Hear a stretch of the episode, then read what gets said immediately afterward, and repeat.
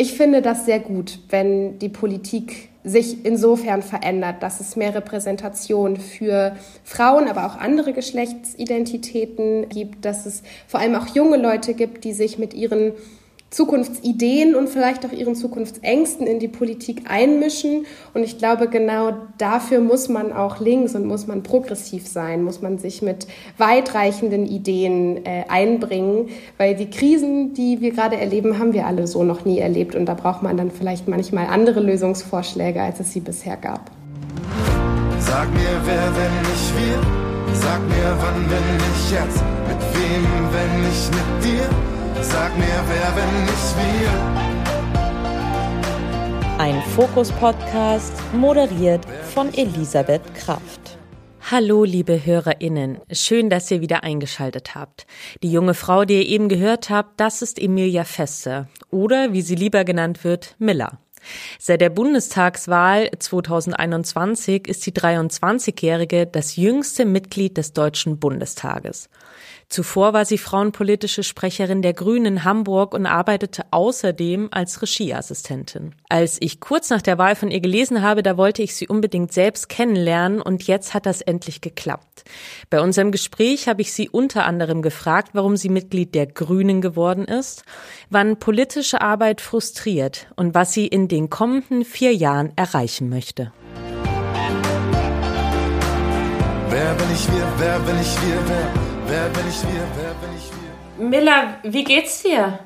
Oh gut, ich komme ja gerade aus dem Urlaub. Ich hatte gerade drei Wochen Urlaub und äh, genau brauchte den, weil ich ja ein sehr intensives Jahr hatte mit dem Wahlkampf und dann mit dem Start in dieses neue Leben hier in Berlin. Ähm, jetzt habe ich richtig einmal geschafft, die Vene hochzulegen, äh, durchzuatmen und jetzt bin ich sehr motiviert auf das Jahr 22. Und wie geht's dir? ähm, es geht. Also ich wurde heute Morgen positiv getestet. Nein. Ich bin sehr K.O. Und das ist krass, das hätte ich nicht gedacht. Also ich fühle mich echt so ein bisschen, als hätte mich ein LKW mitgenommen. so. Du, dann steigen wir direkt mal richtig ins Interview ein, würde ich sagen. Vor drei Jahren warst du ja noch Sprecherin der Grünen in Hamburg. Vor einem Jahr hast du dann den Koalitionsvertrag in der Hansestadt mit ausgehandelt und äh, wie war das, als dann für dich feststand, okay, meine nächste Station, die ist einfach im Bundestag, denn ich werde das jüngste Mitglied dort? also ich habe mir nie vorgenommen, das jüngste Mitglied im Bundestag zu sein. Aber ich habe genau wie du auch schon eingeordnet hast in den Koalitionsverhandlungen in Hamburg auf jeden Fall festgestellt, dass ich ähm, verhandeln kann und ähm, dass ich dann eben doch nicht nur in der grünen Jugend oder bei den Grünen irgendwie parteiintern rumarbeiten möchte, um unsere Beschlusslage zu verändern, sondern diese Beschlusslage, an der wir viel gearbeitet haben, eben auch im Parlament zu vertreten und äh, dort für junge Menschen und für unsere Ideen einzustehen. Und ähm, genau, ich glaube, so als ich das in den Koalitionsverhandlungen so verstanden habe, äh, ist mir echt so ein Licht aufgegangen, wo es weitergehen kann für mich in dieser äh, ganzen politischen, aber auch natürlich auch beruflichen Situation. Das war dann natürlich gar nicht so plötzlich da, so, sondern dafür musste ich dann schon auch noch parteiintern ein bisschen kämpfen, mich bewerben. Und als ich dann so durch die verschiedenen Instanzen gelaufen bin und das teilweise eindeutig und manchmal auch sehr knapp geklappt hat, äh, dann ging es auch schon los und irgendwie war das sehr, sehr äh, rastlos auf eine Art und Weise. So bis dann eben jetzt kurz vor Weihnachten bin ich echt seit letztem Oktober mindestens äh, gefühlt durchgerannt und habe versucht, diesen Traum zu verwirklichen. Wusstest du vorher, dass du ähm, das jüngste Mitglied im Bundestag werden könntest? War dir das klar? Ähm, nee, tatsächlich gar nicht, weil mit mir gemeinsam auch noch viele andere ähm, junge Grüne, aber auch zum Beispiel eine sehr junge FDPlerin zu dieser Bundestagswahl angetreten sind. Und ich finde es auch nach wie vor ein bisschen schade tatsächlich, dass ich die Jüngste bin. Ja, weil ich schon finde, dass ich mit 23 ja eine andere Lebensperspektive habe oder auch schon eine andere Lebenserfahrung habe als ganz, ganz junge Leute.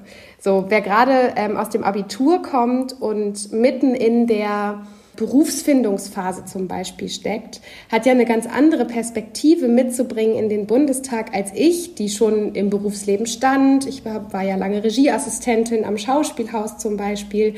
Diese Perspektive fehlt jetzt ein bisschen und trotzdem ist es natürlich eine große Ehre, dann diese ganze junge Generation vertreten zu dürfen.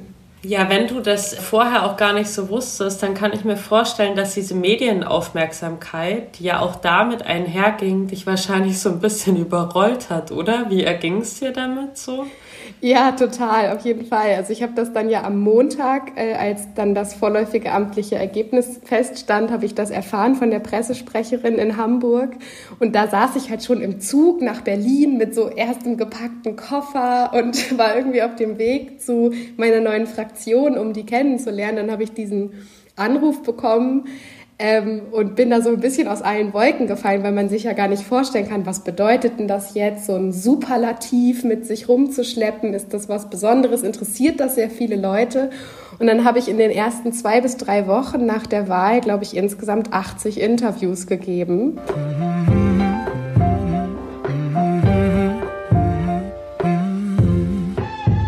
80 Interviews, das muss man sich mal vorstellen. Rede und Antwort stehen als Dauerzustand.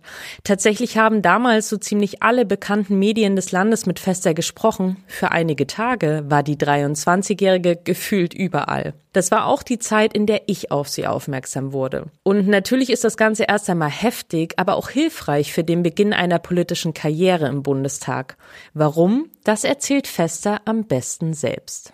Und das war echt speziell, so, weil im Wahlkampf buhlt man ja immer sehr um Aufmerksamkeit. Darum geht's ja. Man will irgendwie vorkommen mit den Ideen, die man zu präsentieren hat und klopft überall an, hey, wollen wir uns nicht mal unterhalten? Ich glaube, ich habe da so ein paar spannende Sachen zu erzählen und niemand reagiert. Und plötzlich standen sie so gefühlt Schlange und äh, alle wollten wissen, wie das jetzt ist als jüngste Abgeordnete. Und dann habe ich natürlich viele Sachen auch doppelt und dreifach erzählt, damit es auch überall mal gehört wird. So, aber ähm, ja, es war auf jeden Fall eine super spannende Erfahrung. Hast du dich denn mittlerweile eingelebt und würdest du sagen, gibt es so Sachen, die dich sehr überrascht haben an der Arbeit im Bundestag und vielleicht auch Sachen, die dich enttäuscht haben, bei denen du dachtest, okay, das habe ich mir cooler vorgestellt? Ha, das ist eine interessante Frage. Also ich würde auf jeden Fall sagen, viele Dinge sind ungefähr so, wie ich sie erwartet habe und trotzdem ist es natürlich was anderes, sie zu erleben, als sich vorzustellen, wie es ist. Und dann ist es irgendwie auch nochmal aufregend und auch nochmal neu. Ich glaube, durch diese Rolle als jüngste Abgeordnete habe ich auf jeden Fall einige Sachen erlebt, die andere so zum Beispiel noch nicht erlebt haben. Also ich war ja zum Beispiel zum 9. November eingeladen beim Bundespräsidenten im Schloss Bellevue und sollte da eine Rede halten, die live in der Tagesschau, äh, in, äh, bei der ARD ausgestrahlt wurde und dann auch in der Tagesschau zitiert und so weiter. Das heißt, da hatte ich irgendwie so einen sehr aufregenden Moment, All Eyes on Me. Das habe ich mir so vorher nie ausgemalt. Im jetzigen neuen Bundestag, er ist ja noch recht neu, ne, sind 22 Mitglieder der Grünen äh, jünger als 30 Jahre, so viele wie in keiner anderen Fraktion. Ich glaube, man kann ja dann schon irgendwie sagen, die Grünen, die sind jung, die sind links und die sind auch sehr weiblich. Äh, ist das was, was du feierst, was du gut findest, wo du auch sagst, okay, ich bin irgendwie stolz, ein Teil des Ganzen zu sein, genauso wie es ist jetzt gerade? Also ich glaube, über das Links würden sich verschiedene in der Fraktion vielleicht auch ein bisschen streiten. Aber also ja, auf mich trifft es auf jeden Fall zu. Ich bin jung, ich bin links, also gehöre zum linken Flügel der Grünen. Äh, und ich bin weiblich, Überraschung.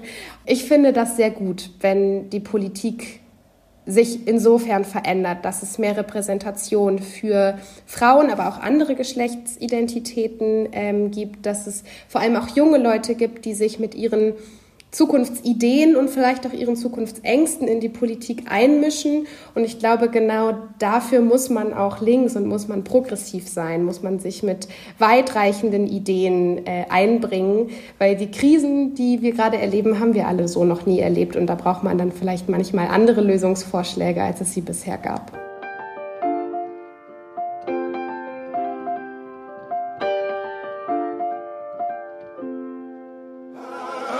Wusstet ihr, dass es sich beim aktuellen Bundestag um den jüngsten im wiedervereinigten Deutschland handelt? Heißt, im Vergleich zum vorherigen sank der Altersdurchschnitt mit 47,5 Jahren um fast zwei Jahre. Es gibt natürlich Fraktionen, in denen besonders viele junge Menschen sitzen und solche, in denen besonders viele ältere Abgeordnete Platz nehmen. Während bei den Grünen jedes vierte Mitglied nicht älter als 30 ist, sind es bei der AfD nur drei von 83. Die vielen neuen Abgeordneten ändern aber nicht nur die Altersstruktur des Bundestages. Er ist auch weiblicher und diverser geworden. So steigt der Frauenanteil von 20 auf 24 Prozent. Immer noch zu wenig, wenn ihr mich fragt, aber ein Anfang. Was ich ebenfalls begrüße, dass mehr junge Menschen mitregieren, weil sie der jungen Generation eine Stimme geben, sich für deren Bedürfnisse stark machen. Leider sehen das längst nicht alle Menschen so. Einige sprechen fester und gleichaltrigen Abgeordneten gar die Kompetenz ab. Wie geht man damit um und hat Fester selbst auch schon solche Erfahrungen gemacht? Ich muss sagen, ich bin total positiv überrascht davon, wie wenig es mir in meiner eigenen Fraktion und in meiner eigenen Partei begegnet. Aber die Welt besteht ja nicht nur aus Grünen, sondern die Welt besteht eben dann auch aus Leuten, die einem anderen Weltbild folgen und ähm, denen vielleicht auch durch ihre Sozialisierung irgendwie erstmal versucht wird, klarzumachen, dass junge Leute, bis sie irgendwas erreicht haben, im Zweifel jahrelang in der Fabrik standen und da irgendwie ihr eigenes Geld in Lohn und Brot verbracht haben, dass sie erst dann ein Recht darauf haben, in der Demokratie etwas mitzugestalten. Diese Auffassung habe ich nicht, aber andere haben die und deswegen lese ich oft unter Postings bei Social Media zum Beispiel blöde und böse Kommentare dazu, ähm, dass ich ja noch nichts geleistet habe und dass ich deshalb nichts in der Politik verlo verloren hätte. Ich glaube, ich kann dagegen Argumente vorantragen. Ich kann sagen, junge Leute haben in der repräsentativen Demokratie genauso viel zu sagen wie ältere Leute. Nur sind sie nicht so gut vertreten und tauchen deshalb weniger auf. Das wollen wir ändern und deshalb mache ich das jetzt. Es gibt doch bestimmt außerdem auch Themen, von denen du vielleicht sogar sagst, genau weil ich eben noch jünger bin, verstehe ich sie vielleicht ein bisschen besser als andere oder habe vielleicht einen anderen Zugang dazu. Du hast vorhin schon angesprochen, wenn es dann zum Beispiel um Jugendpolitik geht, ja, gibt es noch andere Themen, wo du sagen würdest, okay, da bringe ich vielleicht eine Sicht mit, die ich habe, weil ich jung bin. Genau wie beim Feminismus, wo wir ja auch sagen, das ist ein Querschnittsthema. Jedes Politikfeld muss sich auch mit der weiblichen oder mit der vielgeschlechtlichen Perspektive befassen, weil die Hälfte unserer Gesellschaft weiblich ist. Das trifft auch auf junge Menschen zu, weil unter 18 sind immerhin 16 Prozent unserer Bevölkerung. Das ist nicht wenig, das sind sehr viele Leute, ähm, die ihre speziellen Bedürfnisse haben. Deswegen würde ich sagen, habe ich, wenn ich durch die Jugendbrille schaue, immer eine eigene Perspektive, die man beachten sollte auf alle möglichen Politikfelder. Zum Beispiel äh, Migration und Flucht. Das ist so ein Thema, wo man vielleicht gar nicht auf den ersten Blick sieht, dass das natürlich auch eine jugendliche Perspektive braucht. Aber junge Menschen, die fliehen, kommen natürlich auf eine ganz andere Art und Weise in Deutschland an, als Menschen, die zum Beispiel schon einen Beruf erlernt haben, eine Ausbildung fertig haben und dann hier um die Anerkennung ihres Berufes sozusagen streiten müssen, aber dann theoretisch einfach anfangen könnten, hier in der Gesellschaft Fuß zu fassen. Junge Leute, die vielleicht gerade erst in die weiterführende Schule kommen oder so ja eine andere Art von Integration. Ich würde sagen, wenn ich mir die Aufgabe nehme zu sagen, ich mache Jugendpolitik, in allen Bereichen, dann werde ich auch in allen Bereichen etwas finden, wo Jugendliche, junge Menschen, Kinder ihre eigenen Bedürfnisse mitbringen und auf diese sollte man dann auch Rücksicht nehmen. Du bist ja seit 2016 Mitglied der Grünen. Warum hast du dich denn damals für diese Partei entschieden? Das ist eine gute Frage. ich glaube, ich war schon immer grün. Also das ist, äh, das ist die Antwort, die ich eigentlich nur darauf geben kann, weil ich erinnere mich nicht an den Moment, in dem ich groß abgewogen hätte, welche Partei soll es denn jetzt sein. Also ich glaube schon, dass ich auch ähm, bei den Solids, also bei der Jugendorganisation der Linken, irgendwie was hätte arbeiten können, weil auch viele meiner Analysen mit der der Linkspartei auch durchaus übereinstimmen können. Aber irgendwie hat sich diese Frage einfach nicht gestellt. Würdest du denn sagen, ist das, was die Ampelkoalition im Hinblick auf die Klimapolitik vorhat, genug oder viel zu wenig? Es ist nicht genug. Das kann ich, glaube ich, so ganz deutlich sagen.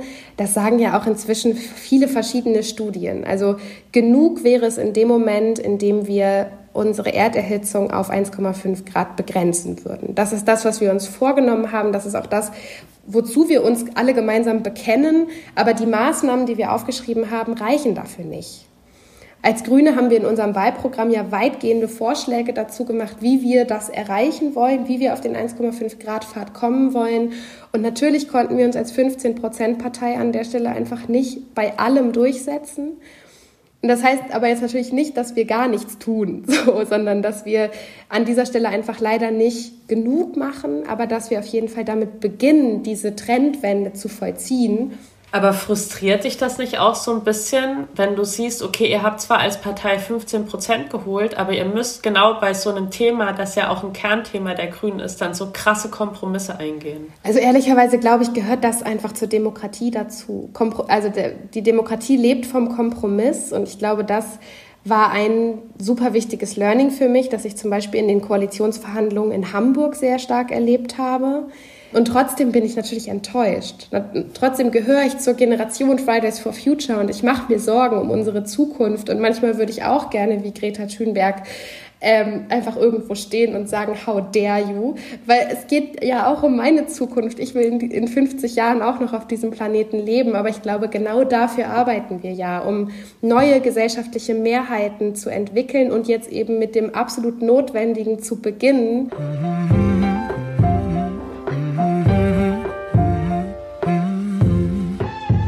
Ich will ganz ehrlich sein. Im Hinblick auf die Klimapolitik dieses Landes hatte ich mir von der derzeitigen Bundesregierung sehr viel mehr erwartet. Ich gehöre zu den Menschen, die enttäuscht sind.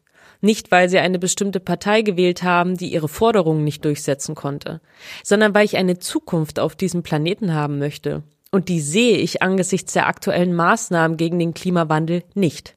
Meine Hoffnung ist, dass uns die aktuelle Bundesregierung überrascht dass sie nicht resigniert, sondern Wege findet, Veränderungen zu bewirken und unseren einzigen Lebensraum zu schützen. Wer, wenn nicht wir? Wer, wenn nicht wir, wer?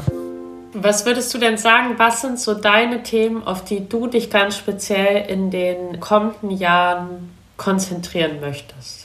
Ähm, genau, also ich bin ja auf jeden Fall verantwortlich für Jugendpolitik. Also ich bin dafür verantwortlich, das Wahlalter zu senken, worauf wir uns ja verständigen konnten, auf 16 Jahre. Ich möchte Kinderrechte ins Grundgesetz schreiben und ähm, dafür sorgen, dass es mehr Teilhabemöglichkeiten für junge Menschen in dieser Demokratie gibt und sie auch politisieren als Personen des öffentlichen Lebens, also dafür sorgen, dass sie Möglichkeit haben, sich politisch zu beteiligen und auch, dass sie Lust darauf haben, sich politisch zu beteiligen. Wie glaubst du denn, kann man junge Menschen dafür begeistern, an der Politik wirklich aktiv teilzunehmen? Oder aber auch andersrum die Frage, wo genau ist bisher der Fehler, dass es doch einige junge Menschen gibt, die Politik verdrossen sind, genauso wie es ältere Menschen gibt, die Politik verdrossen sind. Es hat ja nichts mit dem Alter zu tun. Womit man viele junge Menschen auf jeden Fall begeistern kann, ist, indem man ihnen auch zeigt, was die Legislative alles kann. Ich glaube, wir kommen gerade aus sehr, sehr langen Jahren, in denen ähm, die Konservativen an der Macht waren und in denen wir beobachten konnten, dass wirklich sehr wenig passiert. Und dass man sich dann wirklich auch die Frage stellen muss, was, in, was ist in den letzten 16 Jahren passiert, was mein Leben verändert hat, maßgeblich, was aus der Politik kam. Und da gibt es nicht so richtig eine gute Antwort drauf, weil so bis auf Inflationsangleichungen oder mal 3,50 Euro mehr Hartz-IV-Satz oder so, kann man da als mittelständischer oder unterständischer Mensch sozusagen einfach gar nichts zu sagen. So, weil die Politik in diesen Sphären kaum stattgefunden hat. Und ich glaube, das ist erstmal ein richtig wichtiger Punkt, zu zeigen, die Politik tut etwas, die Politik verändert dein Leben und dann hat das doch einen riesigen Reiz, sich da auch mit zu beteiligen und dabei zu sein, wenn diese gesellschaftlichen Veränderungen passieren, für Dinge einzutreten, die man richtig und wichtig findet. Ich glaube, das ist etwas, was man vielen jungen Menschen vielleicht mal wieder klar machen muss. Und meine letzte Frage ist folgende. Wohin soll es denn für dich als Politikerin in den nächsten Jahren, Jahrzehnten, du kannst träumen, noch gehen?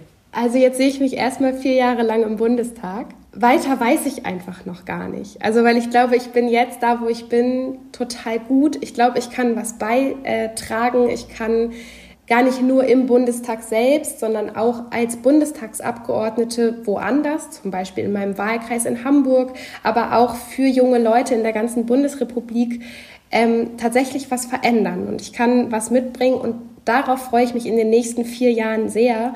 Und dann werde ich bestimmt bei Zeiten mal evaluieren, ob es sich lohnt und ob ich noch genug Elan und genug beizutragen habe, um da noch mal vier Jahre mehr draus zu machen. Aber äh, was das betrifft, obwohl ich sonst ein starker Planungsmensch bin, habe ich tatsächlich gerade gar nicht so den Ausblick für, was passiert eigentlich in 20 Jahren mit mir. Ich glaube, irgendwann in meinem Leben möchte ich auch noch mal Theater machen. Davon habe ich mich einfach äh, irgendwann für die Politik verabschiedet. Und vielleicht, wenn alle Krisen auf dieser Welt gelöst sind und wir es geschafft haben, in der perfekten, solidarischen, emanzipierten Welt zu leben, dann mache ich vielleicht auch noch mal Theater und das würde mich sehr freuen. Dann hoffe ich sehr, dass ich irgendwann mitkriege, dass du zurückgehst zum Theater, wenn das bedeutet, dass unsere Welt so aussieht, wie du sie gerade beschrieben hast. das würde mich auch sehr glücklich machen. Ja, vielen, vielen Dank, Miller. Danke für deine Zeit. Danke für das tolle Gespräch. Danke für die Einladung und das tolle Gespräch. wer bin ich wir? Wer bin ich wir? Wer, wer bin ich wir? Wer bin ich wir? Wenn ihr Lob, Anregungen oder Kritik habt, dann scheut euch bitte nicht davor, es uns wissen zu lassen. Schreibt uns eine Mail an podcastliebe@gmail.com. Und wenn ihr einmal dabei seid, dann freuen wir uns natürlich auch sehr, wenn ihr uns eine Bewertung bei iTunes oder Spotify dalasst. Ich freue mich auf euch. Bis zum nächsten Mal. Eure Elisabeth. Wer bin ich wir? Wer bin ich wir? Wer, wer bin ich wir? Wer bin ich wir?